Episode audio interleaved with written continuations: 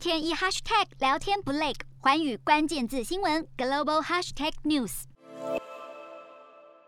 二零二一年，美国国防部曾警告，美国的网络安全正面临珍珠港危机。但将近十年过去，虽然没有真正发生网络珍珠港事件，但是来自境外的网络攻击持续不断。当局指出，来自中国和俄罗斯的网络安全威胁在二零二一年暴增，估计二零二二年将会不减反增。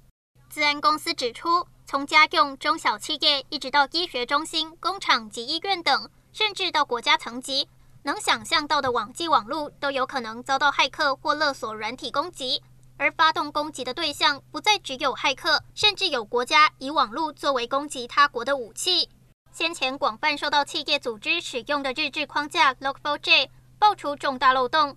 骇客能轻易进入一间企业的电脑伺服器，这对网络的绝大部分领域构成威胁。科技业者指出，骇客也因为在一次次的网络攻击中赚取金额可观的非法获利，足以不断更新设备和技术。使得骇客问题难以根除。面对种种网络安全问题，专家认为，虽然政府持续投入资金建立相关安全部门，保护关键基础建设不遭到骇客入侵，但不能全然仰赖政府。企业应学习如何保护自己。